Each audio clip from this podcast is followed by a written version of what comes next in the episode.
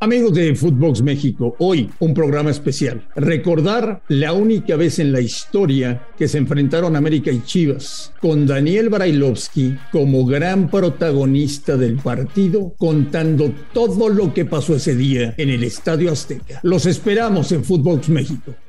Footbox México, un podcast exclusivo de Footbox.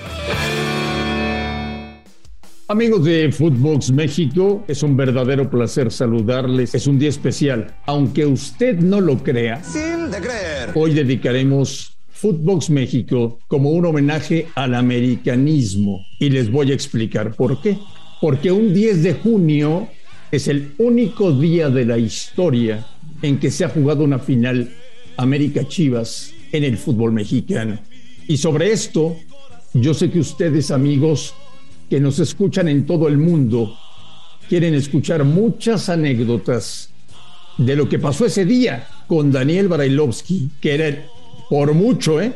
el mejor futbolista de la América y el mejor futbolista de la liga, y la rompió en aquella final. Él entendió que no era un partido cualquiera, al ruso lo conozco hace muchos años, es el ser más competitivo que he conocido, y vamos a platicar de eso. Señor Barailovsky, me da mucho gusto saludarle. 10 de junio, ¿qué es lo primero que se te viene a la mente? Inolvidable, inolvidable, te digo, inolvidable. Yo, yo cuando me desperté, eh, imaginaba, imaginaba que se iba a hablar de esto bastante y lo primero, lo primero que me vino a la mente fue este, cómo estaba, cómo, cómo estaba la gente en el estadio. Eh, era una, una verdadera locura y la final, final que se terminó jugando porque fue a dos partidos. Primero empatamos eh, el partido de visitante en Guadalajara eh, con una lluvia torrencial y luego ya vinimos a jugar en el Estadio Azteca. Eh, ima- imaginábamos, soñábamos, o yo en lo personal, este, no tenía otra, otra idea que salir campeón. Yo sabía que teníamos todo para vencer a un gran rival como lo era Chivas, porque tenía un equipazo en aquel momento. Y lo primero que se me vino a la mente fueron los recuerdos y empecé a buscar en redes sociales a ver qué aparecía y afortunadamente la gente le dio mucha bola al tema. ¿Cuánto tiempo llevabas en México? Eh, Nada. nada, nada, nada, nada, poco, poco tiempo y, y sí, sí llegué a entender lo que, lo que significaba esa final porque previo a, hoy podemos hablar de que nunca más se, volvió- se jugó una final Chivas América, pero previo a ella este, tampoco.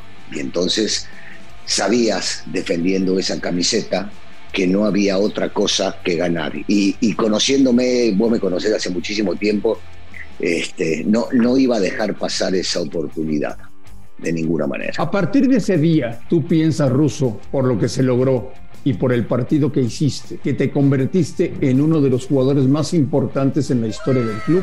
Eh, es que en realidad eh, no, no, no lo sé, se fueron, fueron varias circunstancias las que fueron alrededor de todo esto y es definitivo que sí, quedó, quedó en el recuerdo de la gente, todos los que participamos, este, cada uno de nosotros se lo llevó de alguna manera muy especial, yo sumamente significativa, llegar a una institución nueva este, y después de todo lo que habíamos vivido con estadios llenos prácticamente todos los partidos, porque no llegábamos a tener menos de 70, 80 mil personas en cualquier partido de- del torneo y de la liga, eh, me imaginaba que íbamos a quedar en el recuerdo de todos, pero no, no, no dimensioné posiblemente todo lo que hasta el día de hoy generó aquella final. ¿Qué era de México en aquellos años, Ruso?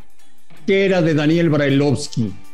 ¿Qué era del Club América? Bueno, en lo personal, eh, una, una vida maravillosa, este, junto a la que sigue siendo hoy mi esposa, pero con, una, con un bebé, con una Jenny que recién había nacido y cumplía, cumplía un año. eh, una, una familia que comenzaba a no ser solamente mi esposa y yo, sino junto con, con ella, y, y vislumbraba muchas cosas este, lindas, hermosas, la, jugar en, en la institución más importante del país, eh, estar en cada estadio, como te decía, con tanta gente, llegar a los entrenamientos y ver la cantidad de gente que en aquel momento se permitía que entren a ver los entrenamientos, convivir con ellos, eh, salir a la calle, firmar autógrafos. eh, fueron muchas cosas que en realidad cuando vine al país no imaginaba que podían llegar a sucederme. Tengo la sensación, Ruso, de que en aquella época que tenían directivos brillantes, entre ellos Panchito Hernández, que es uno de los mejores dirigentes que ha tenido el fútbol mexicano en su historia, los apretaban más a los jugadores, los presionaban más, les hacían sentir mucho más lo que significaba vestir la camiseta del América, o me equivoco. Bueno, eh, definitivamente sí, sí nos apretaban, sí, nos presionaban. Eh, podría contar eh, un par de anécdotas. una de ellas a mí me tocó el año anterior ver aquella semifinal que jugaban Chivas y América, y, a mí, donde fue que eliminado el América, yo estaba en la tribuna sentado entre Panchito Hernández, que padre en y Gonzalo Carvajal, y no se me ocurrió otra cosa que decirles tranquilos cuando terminó el partido.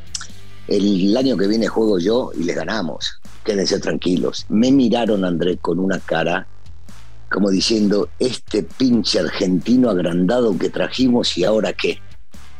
Y esto repercutió cuando llegamos a la final, porque cuando vamos a jugar el segundo partido en el Estadio Azteca, me agarra Panchito Hernández junto a Gonzalo Carvajal cuando estoy por salir a la cancha, con cara, pero con cara de perros, ¿eh?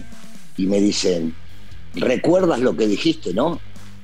Y yo te digo que en ese momento, no te digo que me cagué en las patas, pero dije, ay, güey, le dije que yo les iba a ganar este partido.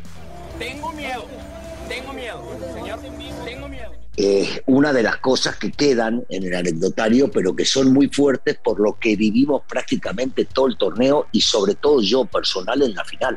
Entonces sí, claro, claro que nos apretaban y claro que nos hacían entender día a día, semana a semana, partido a partido y en esa final, sobre todo con mi persona, por lo que había dicho un año antes. Y entonces este, te dabas cuenta en dónde estaban y lo que tenías que llegar a ser, porque toda mi vida sentí lo mismo. Para mí no es una competencia, porque en la competencia podés ganar, perder empatar. Para mí era ganar a como dé lugar.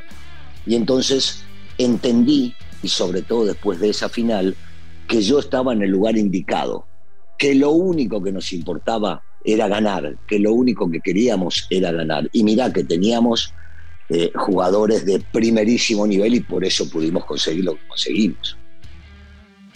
Te quiero preguntar varias cosas para que se lo cuentes a la gente ya después de tantos años. ¿Cómo estaba el vestidor del América ese día?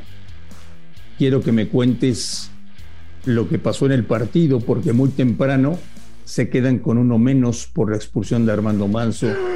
Quiero que me platiques esa jugada inolvidable del penalti de Eduardo Cisneros que detiene Héctor Miguel Celada todo ese tipo de detalles, Ruso, le encanta que se lo platiques a la gente. Ya, Andrés, eh, pero del partido salíamos con la convicción de que teníamos que ganarlo. Pero estaban, este, y, ¿estaban nerviosos o no? Bueno, muchos, muchos de mis compañeros sí se los veía, se los veía bastante nerviosos. Yo soy un tipo que eh, no me tomo la ligera, pero eh, me divierto, disfruto, sonrío, sobre todo cuando jugaba al fútbol. Y, yo veía la cara de mis compañeros y decía, ay, por Dios. Y veía la cara de Alfredo o la cara de Cristóbal, de, de los Cobos, de Aguirre, para mencionar algunos, porque no me puedo olvidar de ninguno de ellos. Y, entendía de que, de que no se podía hacer otra cosa que romperse el culo en la cancha porque esa final iba a quedar en la historia bien marcada y que si perdíamos hasta nos íbamos a agarrar a madrazos en el vestidor se veía, se veía que había nervios dentro del plantel. Yo te digo la verdad, no, no, no lo sentí personalmente porque, porque así me tomaba el fútbol, ¿no? Salir a la cancha a divertirme, pero a ganar. A ganar, pero a divertirme. Y, las dos iban de la mano, no, no, no existía otra cosa en mi mente. Eh, en el minuto 20 más o menos, 17, 20, lo expulsan Armando. Y cuando lo expulsan Armando, te digo que me fui encima, como varios compañeros, a recontraputearlo por lo que había sucedido pero me di cuenta que estábamos todos en la misma y entonces traté de calmar a varios de mis compañeros. Pero en ningún momento se me cruzó por la cabeza que no se podía llegar a ganar el partido. Eh, Imagínate que con 10 hombres, cómo viene la jugada del penal, que le termina cometiendo celada al Snoopy. En aquel momento no había expulsión para el último hombre. Nosotros estábamos atacando a Chivas. Esto viene de un contragolpe, de una jugada larga sobre Cineros y habíamos más hombres en la ofensiva que en la defensiva. Y termina este, el cabezón eh, atajando el penal de manera brillante, cosa que no era nueva para nosotros. El cabezón era una ataja penales de primera parte de ser un arquero de primerísimo nivel. No sé si me equivocaré, si, pero fue de lo mejor o lo mejor que vino como arquero al fútbol mexicano. Eh, algunos dirán que puede haber otros, sí, hay otros, por supuesto, pero el cabezón para mí fue de lo mejor. Y, sabés que no, no, no sé por qué, pero no dudé que lo iba a atajar. Y lo atajó y entramos al vestidor con el 0 a 0, porque esto fue el minuto 45 del primer tiempo. Y Carlos Reynoso, muy inteligentemente, nos dio una pequeña regañada como para levantarnos el ánimo también y hacernos entender de que se podía ganar planteando de otra manera de lo que habíamos planteado el partido. Lo pone a, Lalo Vacas, qué jugador Lalo, por Dios, qué jugador Lalo Vacas. Lo pone a Lalo que era suplente porque había perdido la titularidad por un tema de lesión durante el torneo y hace, hace una línea de, cuatro volantes y me suelta a mí solo adelante y dice, bueno, en el momento que tengamos oportunidad, pelota al ruso o lo buscamos al ruso para que le hagan alguna falta o algo por el estilo y, prácticamente nace de eso la jugada, sí, este, fue, fue virtuosa, este, fue de repente desequilibrante, pero termina convirtiendo en Lalo, pero en el momento que Marito Trejo me da la pelota, yo lo único que se me ocurría siempre era encarar, yo era un tipo que le gustaba encarar, y encaro y paso entre dos hombres y después me queda otra vez la pelota a mí y paso de vuelta entre dos hombres y cuando viene el rebote, eh, si no me equivoco que fue en Quirarte, la mete Lalo entre las piernas del arquero. Y en ese momento, te digo, ya en ese momento me sentí campeón. Dije, no, con 10 hombres y jugando de esta manera, porque el cambio y el planteamiento de Carlos fue buenísimo, este, no los terminamos llevando por delante. Ya se le veía la cara a los jugadores de Chivas que, no entendían lo que estaba sucediendo, porque parecía en la cancha que nosotros teníamos un tipo más. Y llegamos y creamos varias situaciones de riesgo, con esa expulsión que te decía anteriormente, con, con, lo que sucedió, este, que nos cobran otro penal de vuelta en contra, que no fue, el cabezón celado la sacó con la mano, este, y después la jugada, jugada preparada en el córner que la veníamos haciendo hace muchísimo tiempo, este, que yo le señalo al primer palo a Javier y viene a cabecear para que entre Alfredo en el segundo palo. Este, todo, todo fue eh, a, partir de boca, eh, te digo, te diría que hasta desde la expulsión o el penal que atajó Armando, este, de la jugada que hice para el primer gol, todo nos salía bien, todo nos salía bien. Estábamos convencidos que era nuestro eso. Cuéntame la verdad, porque ustedes los chutapelotas son gente muy rara, son bichos, son bichos extraños. Dime la verdad, ¿te acuerdas cuando se acercaron a Eduardo Cisneros antes de cobrar el penalti? ¿Qué le dijeron para meterle presión? Yo nunca haría una cosa parecida a esa, Manín. Si, si hay alguna imagen o fotografía, yo creo que, que me duplicaron o que la, la, la, clonaron, no, Marín, no, nada, somos gente muy respetuosa, muy, muy derecha, no decíamos absolutamente nada, no, no. Yo no fui. ¿Cómo fue el festejo? Bueno, yo, yo tengo la costumbre de, de, no dar vueltas olímpicas. Gracias a Dios me tocó ganar siete títulos con diferentes equipos y cuando terminaba el partido me iba al vestidor me metía en el vestidor, eh, sacaba mi cajetilla de cigarros y me ponía a fumar un cigarro, que claro, nadie te va a decir nada, una vez que saliste campeón nadie te dice absolutamente nada. Y los muchachos festejaron en, la cancha durante mucho tiempo con, con la gente y, se divirtieron mucho. Luego cuando entraron este, nos abrazamos entre todos, pero, pero no, no, no más allá de todo esto. Dime la verdad, ¿el partido de tu vida? Sí, sí, sí, yo tendría que recordarlo como el partido de mi vida. Sí, porque hasta el día de hoy sigue siendo la única final que se jugó en la historia eh, esto me mantiene vigente con la gente, afortunadamente. Los recuerdos son imborrables, imborrables. Y te diría que sí, o sea, me, lo estás diciendo a vos de pronto y tengo que contestar de esa manera. No, no, no, no se me viene. Claro que tengo recuerdos buenísimos de otros partidos, ¿no? En otros equipos y demás, pero este fue, este fue el partido de mi vida, sí, este lo fue. Esto fue en 1984.